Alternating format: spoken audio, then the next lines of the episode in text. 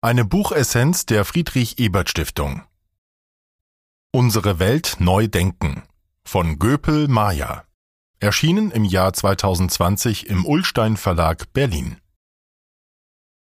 Essenz. Kernaussagen. Klimawandel, Ungleichheit und der digitale Fortschritt verlangen von allen, unsere Welt neu zu denken. Meyer Göpel analysiert, warum wir es zu den ökologischen und sozialen Problemen haben kommen lassen. Das Hauptproblem besteht in unserem gegenwärtigen Verständnis von Wachstum. Es ist nicht vereinbar mit einer nachhaltigen Wirtschaftsweise. Dabei führt Konsumverzicht nicht zwingend zu Wohlstandsverlusten und technologischer Fortschritt nicht zwangsläufig zu mehr Nachhaltigkeit. Für einen Wandel zu einer besseren Welt muss der Staat die Richtung vorgeben, in die sich der Markt entwickeln soll. Nachvollziehbare Entscheidungen einzelner Marktteilnehmerinnen führen nämlich nicht immer zum allgemeinen und damit auch ihrem eigenen Wohlergehen. Einordnung aus Sicht der sozialen Demokratie Die soziale Frage ist mit der ökologischen Frage untrennbar verbunden. Es braucht eine neue Verständigung über Gerechtigkeit, wie Investitionen in eine nachhaltige Wirtschaftsweise finanziert werden und wo wir als Gesellschaft auf Konsum verzichten können. Gerechtigkeitsfragen und ein starker Staat sind die Kernthemen der Sozialdemokratie. Das Buch liefert dafür wichtige Denkanstöße. Autorin Maja Göpel ist die wissenschaftliche Direktorin des 2020 gegründeten Hamburger Thinktanks The New Institute. Bekannt wurde die Diplom-Medienwirtin und promovierte Politökonomin als Generalsekretärin des Wissenschaftlichen Beirats der Bundesregierung für globale Umweltveränderungen. In ihrer Arbeit an der Schnittstelle von Wissenschaft, Politik und gesellschaftlicher Interessenvertretung beschäftigt sie sich als Transformationsforscherin mit den Grundvoraussetzungen unserer Gesellschaftsordnung und wie diese im sozialökologischen und digitalen Zeitalter neu gestaltet werden sollen. Kapitel über Jahrzehnte hat unser Wirtschaftssystem uns ein Mehr an Energie, Nahrung, Medizin und Sicherheit gebracht. Der Wohlstand konnte für alle, auch die Armen, gemehrt werden. Fortschritt und Frieden stellten sich in der Nachkriegszeit ein. Dieses Wachstum halten wir heute für selbstverständlich. Doch unser Wirtschaftssystem steht unter Druck, und zwar nicht nur durch Klimawandel, Umweltverschmutzung oder Ressourcenverbrauch. Auch hohe Mieten, Finanzkrisen oder die Ungleichheit sind menschengemacht. Daher stehen wir an einer Zeitenwende. Erst wenn wir uns der manchmal auch verborgenen Regeln unseres Wirtschaftssystems bewusst werden und sie hinterfragen, können wir mit wirklich neuen Lösungen experimentieren. Bisher basierte unser Verständnis von Fortschritt auf expandieren und extrahieren oder direkter formuliert ausbreiten und ausbeuten. Dieses Modell funktionierte, solange es nur wenige Menschen auf der Welt gab und die meisten davon nur bescheidene Konsumwünsche hatten. Das hat sich geändert. Während der Menschheit lange sehr viel Planet für wenig Mensch gegenüberstand, gibt es heute für immer mehr Menschen immer weniger Planet. Will die Menschheit nicht ihren eigenen Zusammenbruch herbeiführen, muss sie lernen, in einer vollen Welt zu wirtschaften, auf einem einzigen Planeten mit begrenzten Ressourcen. Zum Verhältnis von Menschen und Natur. Ein Beispiel. Bis zum Zweiten Weltkrieg dienten Hühner auf den Bauernhöfen als Nahrungsquelle für Eier und Fleisch. Heute gibt es hochspezialisierte Hühnerrassen in getrennten Geflügel- und Legebatterien. Mit ihnen verschwand die Vielfalt auf den Höfen und die genetische Verengung macht die Tiere heute krankheitsanfälliger. Ein weiteres Beispiel. Bienen und andere Insekten bestäuben Pflanzen. Ihre Leistung lässt sich auf Billionen von Euro beziffern. Das Insektensterben durch den Einsatz von Pestiziden gefährdet nun die Artenvielfalt und auf lange Sicht die Produktivität. Noch versucht der Mensch, die Natur zu ersetzen, wenn sie nicht in seinem Sinne funktioniert. So lässt zum Beispiel die US-amerikanische Supermarktkette Walmart Roboterbienen entwickeln, die aber einen hohen Energiebedarf haben und weniger effizient sind als echte Bienen. Indem der Mensch die natürlichen Systeme seinem Bedarf unterwirft, reduziert er ihre Vielfalt, macht sie verletzlicher und braucht einen immer größeren Aufwand, um sie zu stabilisieren. Warum aber haben wir uns so von der Natur abgekoppelt? Das hat mit der dominierenden Denkweise der Wirtschaftswissenschaft zu tun. Obwohl einige Studien belegen, dass ab einer gewissen Einkommenshöhe zusätzliches Geld nicht mehr glücklicher macht, prägt unser Wirtschaftssystem weiterhin der Homo economicus und seine Rationalität als Maximierung von Nutzen und Einkommen. Die Berufung auf den schottischen Moralphilosophen Adam Smith, den Erfinder der unsichtbaren Hand des Marktes, greift zu kurz. Dieser betonte schon im 18. Jahrhundert die Bedeutung des Mitgefühls als zentralem Wesenszug des Menschen. Daher sollten Märkte im Sinne der Menschen reguliert werden, wenn die unsichtbare Hand allein nicht zu gewünschten Ergebnissen führt. Um die Bedeutung des globalen Wettbewerbs für ökonomische Effizienz zu betonen, bezieht sich die Wirtschaftswissenschaft auch auf Charles Darwin und die Evolutionsbiologie. Der Druck globaler Konzerne führe zu einem starken Wettbewerb, in dem sich nur das Beste durchsetze und damit Effizienz gewährleiste. Dabei wird oft vergessen, dass Darwins Verständnis von Evolution nicht auf Konzentration, sondern auf Vielfalt fußt. Konkurrenz in der Natur ist lokal begrenzt. Unterschiedliche Rahmenbedingungen ergeben unterschiedliche Lösungen, die jedoch einen wichtigen Wert für den Fortbestand des gesamten Systems und für die Entstehung neuer Ideen haben. Adam Smith oder Charles Darwin sind zwei Beispiele für die Tendenz der aktuellen Wirtschaftswissenschaft, Theorien aus ihrem Kontext zu reißen und als universelle Gesetzmäßigkeiten auszugeben. Die Wirtschaftswissenschaft muss aber reflexiver werden und sich stärker hinterfragen. Die bisherigen Vorstellungen blockieren neue, kooperative Lösungen für das Leben der Menschen in der neuen Realität einer vollen Welt. Also einer Welt, in der sehr viele Menschen mit sehr weitgehenden Konsumwünschen zusammenleben. Werte jenseits von Wachstum neu definieren. Der zentrale Wert unseres Wirtschaftssystems ist heute noch das Wachstum. Indem das Bruttoinlandsprodukt jedes Jahr weiter wächst, mehren wir unseren Wohlstand, erhöhen den Konsum oder müssen weniger arbeiten. In der alten Realität einer leeren Welt, in der wenige Menschen lebten, hat das für eine gewisse Zeit funktioniert, auch weil die meisten Menschen mit sehr wenig Konsum auskamen. Die sich verstärkenden Umweltprobleme zeigen, dass wir die natürlichen Grenzen der Leistungsfähigkeit unseres Planeten erreichen. Wirtschaftswachstum und der Ausstoß von Treibhausgasen haben sich in den letzten zwei Jahrhunderten parallel entwickelt. Nur in Wirtschaftskrisen wie der Ölkrise in den 70er Jahren oder dem Zusammenbruch der Sowjetunion Anfang der 90er Jahre des 20. Jahrhunderts gingen die Emissionen zurück. Schrumpft die Wirtschaft, verlangsamt sich der Klimawandel. Wächst die Wirtschaft, beschleunigt er sich.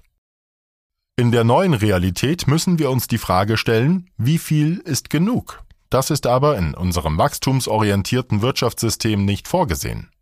Unser Wirtschaftssystem lebt davon, dass immer wieder Neues entwickelt, vermarktet und konsumiert wird und nicht davon, mit Ressourcen nachhaltig umzugehen.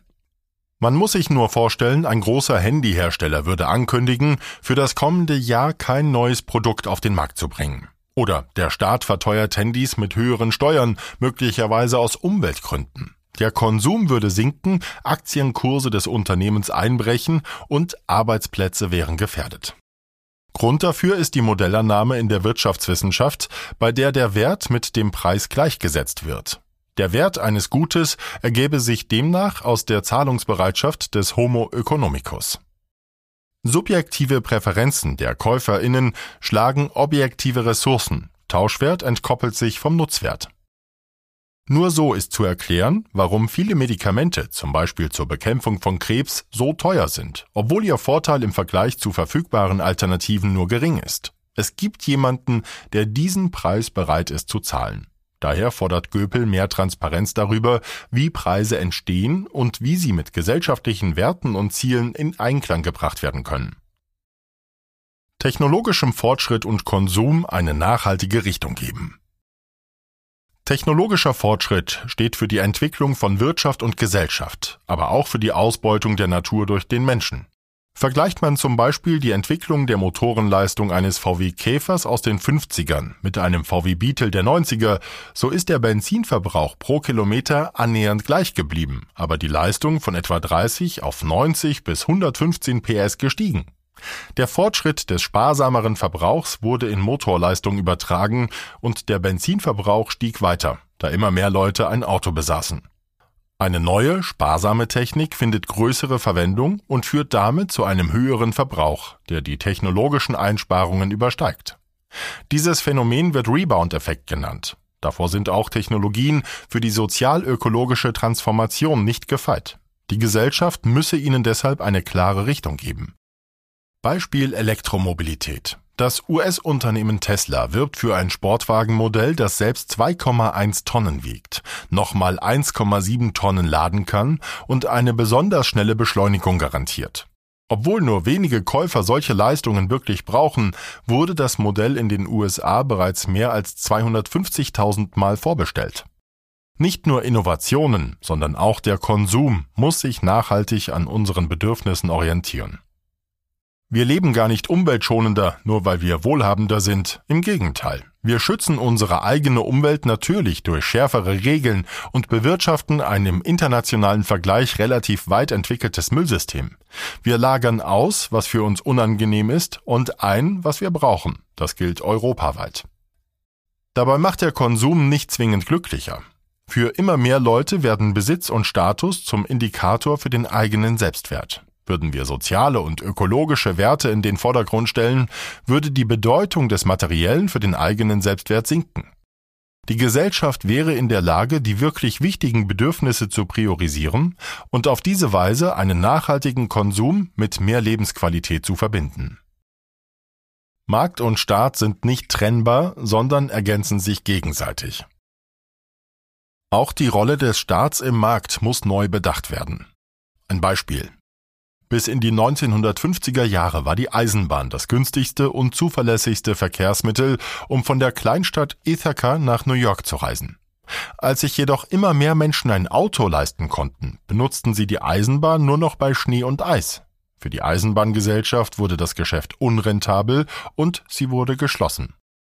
Obwohl sich die einzelnen Menschen aus ihrer individuellen Sicht rational verhalten haben, kam ein für alle ungünstiges Ergebnis heraus. In der Wissenschaft wird dieses Problem die Tyrannei der kleinen Entscheidungen genannt. Der Markt koordiniert die Wünsche der Einzelnen oft nicht in gesellschaftlich gewünschter Weise. Göpel spricht daher dem Staat die Rolle einer übergeordneten Instanz zu, die überprüft, ob die Einzelentscheidungen wirklich einen höheren Nutzen für alle erzeugen. Der Staat gibt dem Markt Richtungen vor und schafft auf diese Weise nicht weniger, sondern sogar mehr Freiheit. Dies richtet sich gegen einen halbierten Liberalismus, bei dem mehr Freiheit ausschließlich durch einen besser koordinierten Markt entsteht. Denn so soll der Einzelne die globalen Umweltprobleme durch seine Kaufentscheidung lösen. Dies ist die Privatisierung des Umweltschutzes. Darüber freute sich die Wirtschaft, weil sie verantwortungsbewussten Verbraucherinnen nun ein Zusatzangebot mit entsprechenden Labeln für das bessere Gewissen machen konnte. Und es freute die Politik, weil sie damit um die unangenehme Aufgabe herumkam, etwas auch gegen Widerstände politisch zu regeln, am Ende gar etwas zu verbieten. Wirklich weit sind wir damit auf den Weg in eine nachhaltige Wirtschaft und Gesellschaft noch nicht gekommen. Votum Maja Göpel gibt in ihrem Buch einen Überblick über die aktuelle Forschung zu sozialökologischen Transformationen. Die zum Teil komplexen und alternativen Denkweisen zum konventionellen Verständnis von Wirtschaften veranschaulicht sie in verständlicher Sprache. Konkrete Lösungsvorschläge umfasst das Buch nur wenig, dafür aber viele Beispiele und Buchempfehlungen zum Weiterlesen. Zentral ist für Göpel, dass wir erst unser Denken über schrankenloses Wachstum ändern müssen, bevor wir über gerechte Lösungen für eine nachhaltige Wirtschaft diskutieren.